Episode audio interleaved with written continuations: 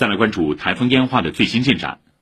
中央气象台最新消息，今年第六号台风烟花的中心今天早晨距离浙江省舟山市东偏南方向约一百一十公里，预计烟花将以每小时十五到二十公里的速度向西偏北方向移动，